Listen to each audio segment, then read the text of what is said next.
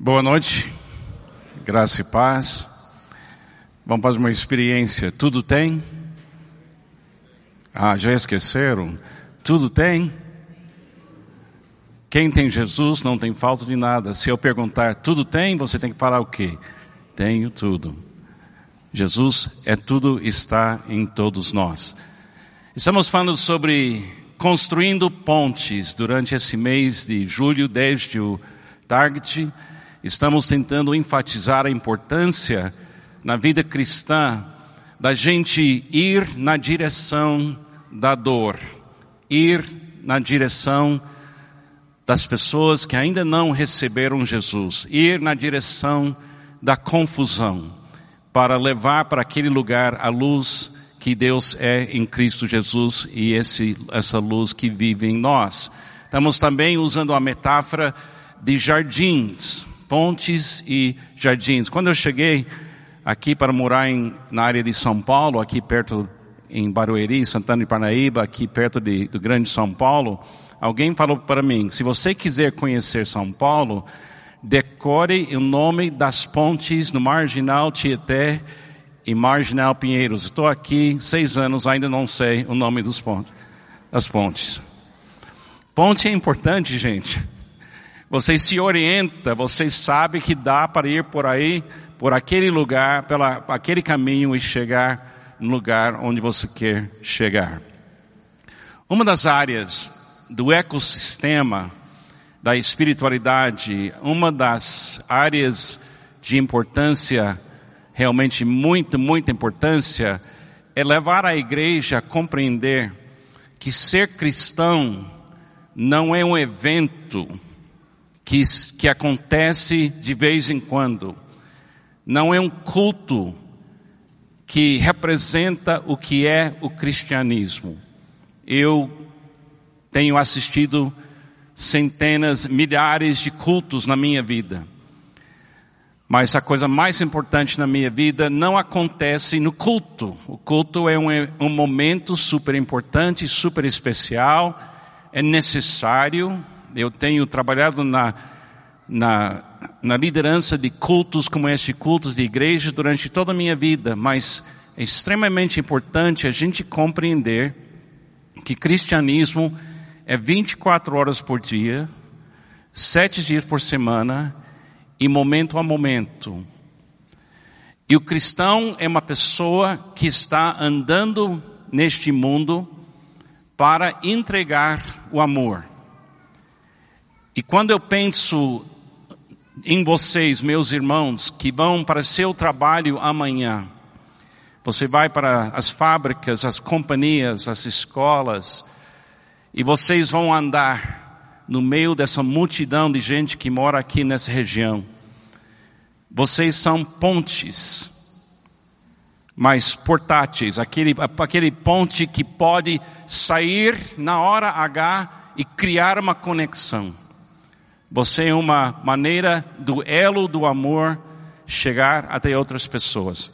O culto é importante, mas a igreja, na realidade, em ação, cada dia, é o alvo desta comunidade. Eu conheço o pastor Sidney há muito tempo, e desde o início desse grupo, dez anos atrás, a ideia era ver uma comunidade levando o amor de Jesus a partir de Alphaville.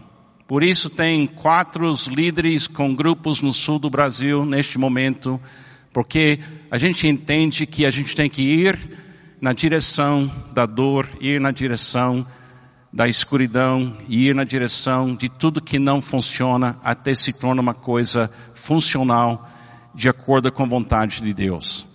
Então eu queria hoje à noite falar sobre integrando domingo e os dias da semana. Integrando domingo com os dias da semana. Muitos anos atrás, eu estava conversando com um membro da igreja onde eu era pastor, no sul de Flórida, sobre iniciar uma outra igreja numa outra regi região do sul de Flórida, perto de Miami. Mas eu falei para ele que eu queria que fosse uma igreja diferente. Eu queria que fosse uma igreja que enfatizava muito, como essa igreja aqui faz, que é 24 horas por dia, 7 dias por semana. Então eu não queria que a igreja focasse tanto no domingo, eu queria que a igreja focasse na semana. E essa pessoa com quem eu estava falando, ele era um homem de ideias, era empresário. Ele disse assim: Carlos, que boa ideia, vamos chamar a igreja, Igreja Terça-feira. Eu falei: o quê? Não, Igreja terça-feira, ele era um empresário, ele conhecia o sul de Flórida e falou, olha, terça-feira à noite nada acontece no sul de Flórida, ninguém faz nada na terça-feira. E você pode alugar qualquer lugar que você quer alugar para eventos na terça-feira e não custa muito. Eu falei, mas essa igreja terça-feira, por que terça-feira? E ele falou assim, vamos chamar a igreja terça-feira, Deus não quer seu domingo. Ele quer sua semana. Deus não quer seu domingo, Ele quer sua semana. Então eu queria usar essa ideia um pouco, que Deus não quer, em primeiro lugar, que você venha para um evento chamado o culto do domingo. Ele quer que você venha aqui no culto do domingo para que você seja uma pessoa que ama durante todos os dias da semana. Aqui é um momento importante para mim, é um momento importante para os irmãos, mas o que é importante para Deus não é dizer eu estava frequentando os cultos. Ele está querendo mais do que isso.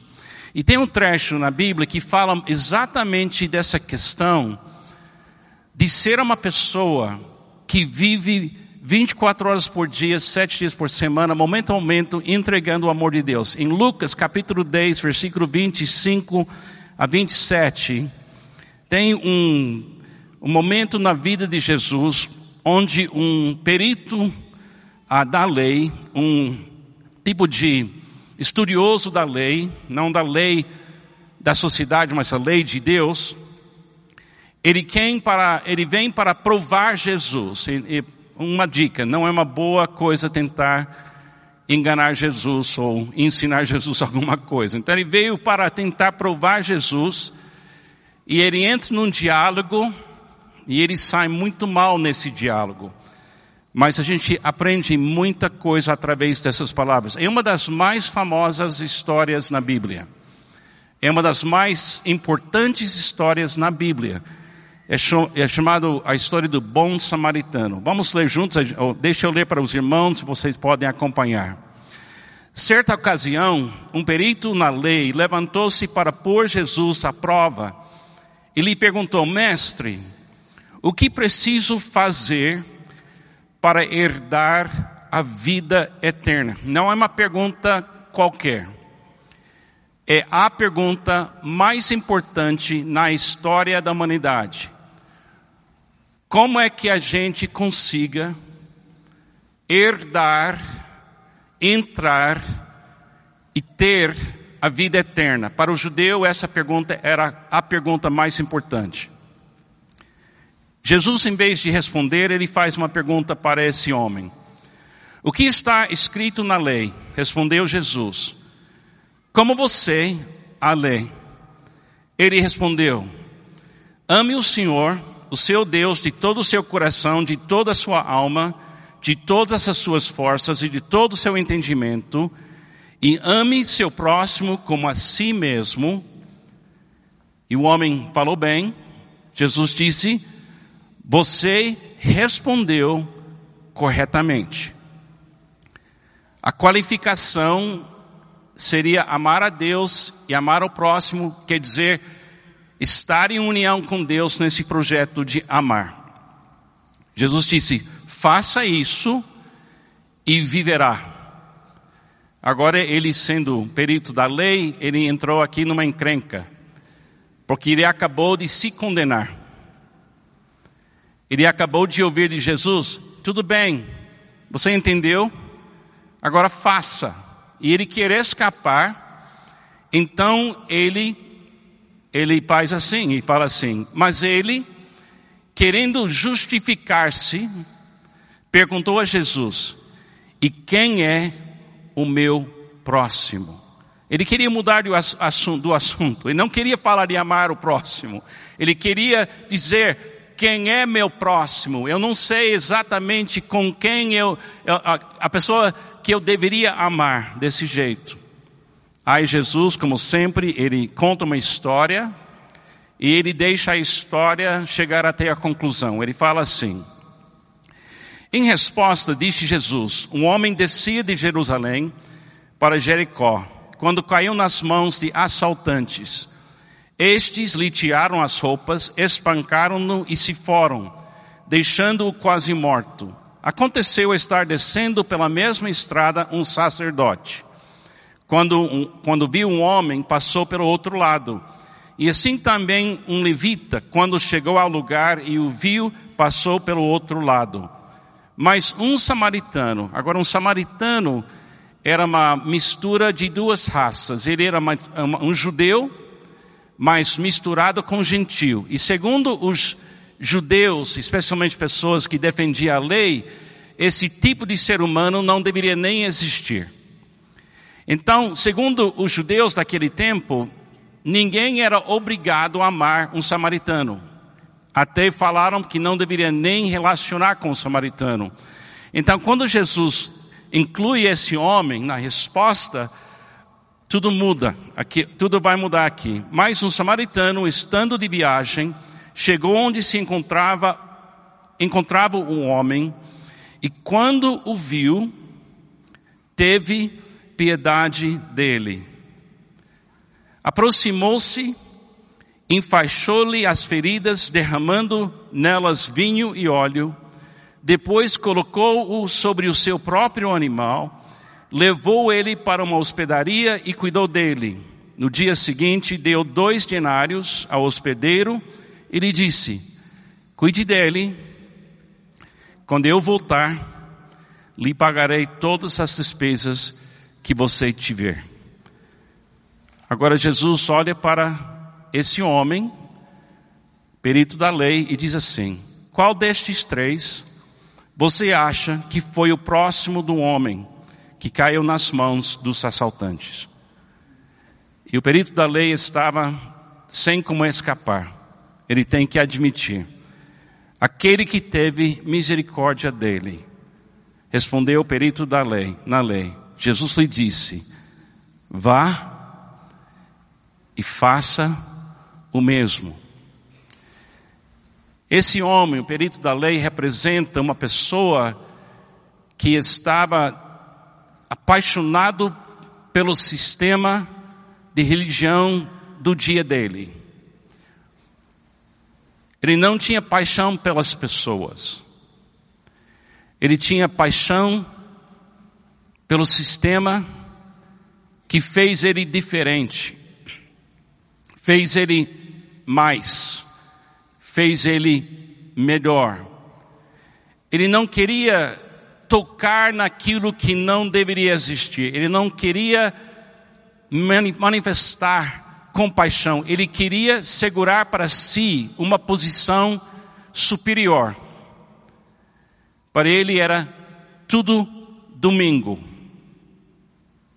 O que aconteceu durante a semana não tinha ligação direta com a fé dele. Isso parece longe da realidade da gente, porque a gente não vai nos mesmos caminhos daquela época, para Jerusalém, por exemplo. Mas a verdade é que muitas pessoas têm paixão pela religião que pratica, têm paixão porque gosta do louvor, tem paixão porque gosta do pastor, tem paixão porque sente um alívio estando no lugar, mas não fez a conexão que o que Deus quer da gente é ter paixão pelas pessoas que precisam da gente.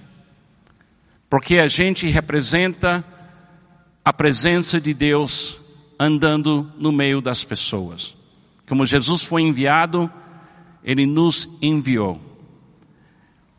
Eu posso ter, por exemplo, como pastor, paixão pela pregação. Eu posso ter paixão pelo ensino. Eu posso ter paixão pela igreja.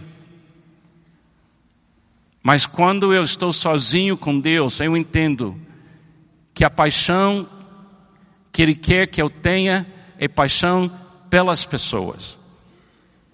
E especialmente as pessoas que Ele coloca no meu caminho. O sacerdote certamente foi uma pessoa boa, certamente era uma pessoa sincera no mundo dele, praticando a sua fé como judeu e ele representando Deus como sacerdote.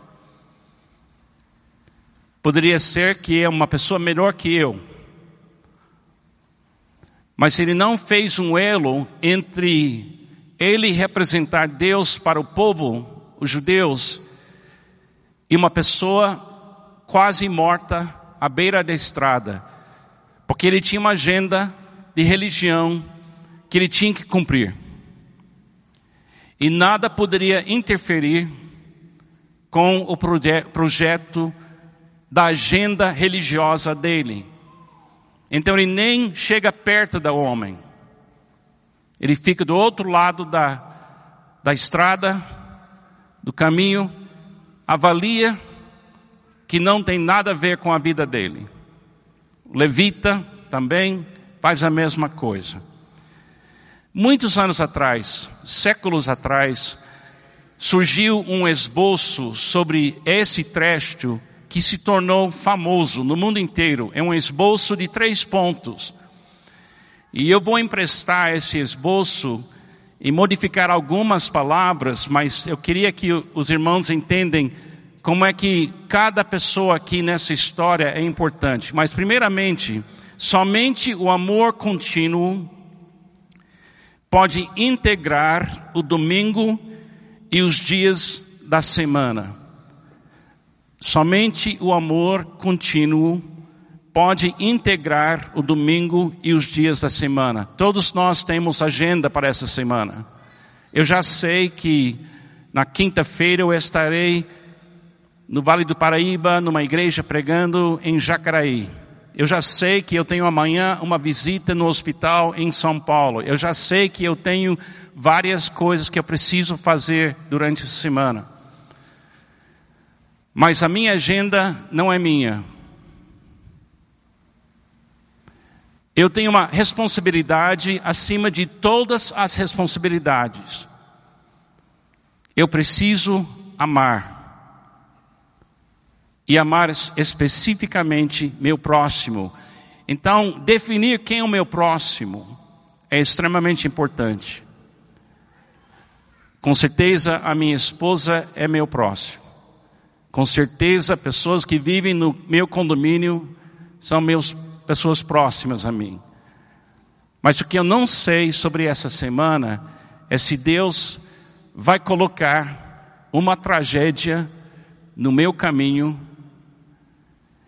que parece complicado, que talvez me assusta, ou talvez vai me custar dinheiro, ou me forçar a tomar uma decisão sobre a minha responsabilidade com alguém que Deus permite estar no meu caminho. Muitos anos atrás eu estava pregando sobre esse trecho, eu era pastor em São José dos Campos, isso nos anos 80, 1980 e pouco, e eu preguei num domingo sobre esse assunto, e é perigoso pregar, porque quando você prega, Deus cobra a pregação de você. Então eu saí naquela segunda-feira, depois de ter pregado no domingo, para Campinas. E naquela época não tinha pedágios e, e estradas lindas e organizadas. Era uma estrada da morte ir para Campinas. Então eu estava no meu carrinho pequeno e estava indo na direção de Campinas e eu vi uma pessoa à beira da estrada caído e logo veio para minha mente esse trecho que eu tinha pregado à pessoa à beira da estrada. E eu, literalmente, eu era o sacerdote. Eu olhei para o meu relógio assim e disse: Mas eu tenho que estar lá em tal hora, eu não sei quem é, pode ser um ladrão que tentando me pegar, ou talvez uma pessoa só bêbada, o que eu vou fazer com ela? Entrou tudo isso na minha cabeça. Eu fui mais um quilômetro e Deus me pegou no coração e falou: Carlos, volta lá, porque essa é a sua responsabilidade. Você acabou de pregar, pregar sobre isso ontem à noite. Então eu voltei e ele não estava mais à beira da estrada. Até hoje eu acho que Deus arrumou alguém, ou um anjo desceu lá, fez esse, esse papel só para me envergonhar sobre a minha incapacidade de entender como Deus pode pedir de mim uma coisa que eu penso assim, isso não combina comigo. E certamente todo mundo aqui, você já teve uma experiência dessas ou vai ter uma experiência dessas. Quando você diz, eu existo para amar, você coloca a sua agenda nas mãos de Deus. Vamos falar dessa frase uma vez juntos, eu existo para amar? Fala comigo, eu existo para amar. Se você existe para amar, então, quando o amor te chama, você precisa ir.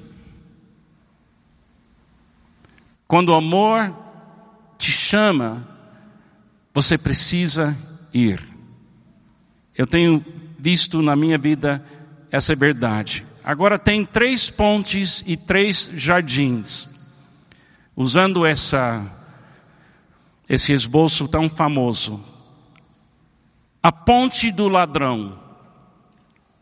Não, não, isso não foi parte do uh, esboço famoso, essa parte agora sim. O ladrão tem uma filosofia de vida. O que é seu é meu. Fala isso comigo. O que é seu é meu. Isso é a filosofia do ladrão. Agora, quando a gente fala ladrão, acho que quase todo mundo, a nossa mente vai para um criminoso que vive em uma comunidade perigosa, em algum lugar, que desce daquele lugar para assaltar. Queridos, os ladrões mais perigosos nesse mundo se vestem de terno. Vivem em condomínios de luxo. E eles olham para o mundo assim: o que é seu é meu. Ladrão vem em todo tipo. O que é seu é meu. E ele cria pontes para invadir sua conta bancária. Ele cria pontes para invadir seu condomínio. Ele cria pontes para tirar de você. Satanás é um ladrão. E ele cria pontes para invadir a vida da gente destruir os nossos filhos. Ele cria pontes. E ele sempre tem um esconderijo, é um lugar onde ele se esconde. Ele, ele tem um lugar onde é o refúgio dele. O jardim do ladrão, só para mim e os meus. As pessoas que têm essa filosofia de vida, o que é seu é meu eles tiram tudo que a pessoa tem, tem mata ou deixa quase morto, aí vai para seu, seu refúgio e celebra, celebra essa ação que deixou alguém quase morto. Eu acho que seria uma coisa raríssima ter um ladrão aqui nesse culto. Mas se você é uma dessas pessoas, pode ter certeza absoluta que esse, essa vida sua é um caminho da morte também para você. O segundo grupo que a gente viu, a ponte do religioso. O que é meu, é meu. Fala isso comigo. O que é meu, é meu. Ele não é ladrão. Ele não é gente má. Ele simplesmente não tem tempo de ser generoso, porque ele dominou uma maneira de viver que dá lucro para ele, ou deixa ele bem, ele não quer arriscar. Jesus, no Sermão do Monte, ele nos alertou dizendo: cuidado com falsos profetas. Cuidado com falsos profetas, porque eles são lobos fingindo ser ovelhas, mas querem comer tudo que você tem e tirar de você o que você tem. E no nome de Jesus, no Brasil, nos Estados Unidos, eu já vi pessoas ficar em situações de riqueza usando uma filosofia: o que é meu é meu, e pegar uma igreja inteira para só beneficiar a si mesmo. É uma história da religião, não só do cristianismo. O jardim do religioso só para quem merece. Só para quem merece. Uma pessoa que tem essa filosofia, o que é meu é meu, ele convida você para o jardim dele, mas ele não convida para seu bem-estar, ele convida para ele estar melhor. E o mundo está cheio de pessoas que são pessoas que não são ladrões, necessariamente, mas eles têm uma religião que é para proteger eles e não para amar outras pessoas. Agora tem o, o, o ponte do bom samaritano. E isso é uma fé que é 24 horas por dia, 7 dias por semana, momento a momento. Isso é amar. É o ponte do bom samaritano. O que é meu é seu. Fala isso comigo. O que é meu é seu. Está vendo tipos de pessoas que ocupam o mundo? Jesus está dizendo na história Existem pessoas que são perigosas, que não têm um pingo de compaixão para quem eles vão machucar ou roubar. Mas existe também pessoas que têm uma agenda que é só focado naquilo que vai beneficiar aquelas pessoas. E se não tomarmos cuidado, a gente pode pensar assim: eu recebi Jesus como meu Salvador, eu tenho certeza que eu vou para o céu, na hora da minha morte, mas eu não vou me arriscar neste mundo. Eu estou bem e eu estar bem é o alvo. Eu tenho visto esse tipo de espiritualidade na Igreja Batista, eu tenho visto essa espiritualidade em seminários, eu tenho visto essa espiritualidade porque é uma tendência de você querer se proteger se proteger e criar um jardim que pertence a você e as pessoas que você ama, que são as pessoas da sua vida que você ama. O jardim do bom samaritano é para todos que precisam do meu amor. Então, onde é a conclusão aqui agora? A conclusão de Jesus. Vá e faça o mesmo. Alerta que eu queria dar para mim e para os irmãos hoje à noite é uma alerta super séria. Todos nós vamos ter tentações de decidir quem merece nosso amor. Todos nós. Talvez você tenha na sua mente pessoas que merecem seu amor e pessoas que não merecem seu amor. Uma lista de pessoas que são diferentes de você, ou tem uma posição política diferente do que a sua, ou vem de um país que você não respeita, ou tem pessoas que que você não gosta do jeito dessa pessoa. E é fácil a gente criar uma lista que diz: essa pessoa não fica no meu jardim. Essa pessoa não fica, não é, eu não tenho nenhuma responsabilidade com ela. Esse tipo de lista, para um cristão sincero, nós temos que rasgar. Jesus não nos dá permissão para odiar muçulmano. Ele não nos dá permissão para odiar ninguém. Ele não me dá permissão para ignorar e dar uma categoria de quem merece meu amor, quem não merece o meu amor.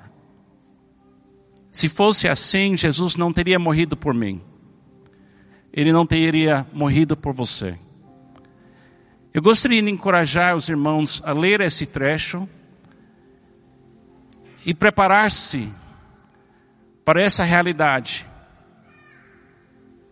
que Deus vai orquestrar na sua vida e na minha vida, vez após vez, situações onde por alguma razão, talvez eu tenha medo, ou talvez eu tenha um preconceito, ou talvez eu não quero me envolver, e eu acho uma justificativa que diz para mim: isso não é da sua conta. Não se preocupe, outra pessoa vai cuidar disso. Eu acho que isso vai acontecer na minha vida muitas vezes ainda. Eu queria encorajar os irmãos. Arrisca amar. O autor C.S. Lewis disse certa vez: se você não quer sofrer, não ame ninguém, nem cachorro. Porque se você amar, você vai sofrer juntos. Você vai andar em vez de você vai deixar outra pessoa andar no seu lugar e você vai andar e carregar a pessoa doente. Eu acho que essa questão é incrivelmente importante. O amor de Jesus,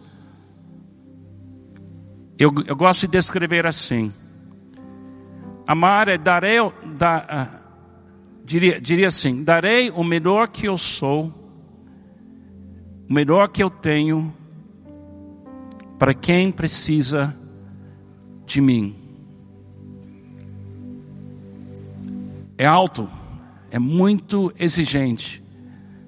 Mas se eu quiser ser parecido com Jesus, eu tenho que dizer: Senhor, eu certamente não quero ter a filosofia do ladrão que diz: o que é seu é meu.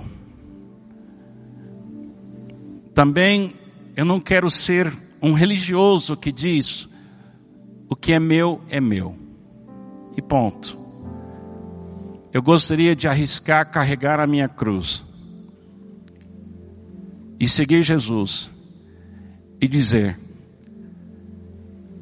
Jesus, me revele na hora certa se este é o momento para eu ser o bom samaritano. Me mostre como ser como o Senhor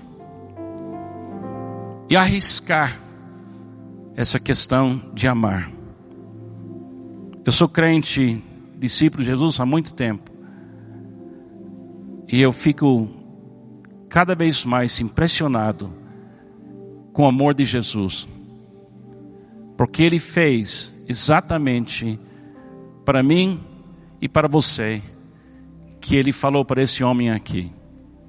Eu precisava dele e Ele me curou, Ele me salvou e pagou o preço de tudo. Então, como é que eu vou negar que eu existo para amar 24 horas por dia, sete dias por semana, momento a momento? Ore por mim,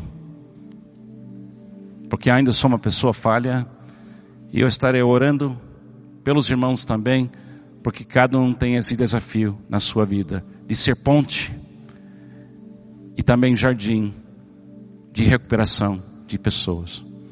Vamos orar.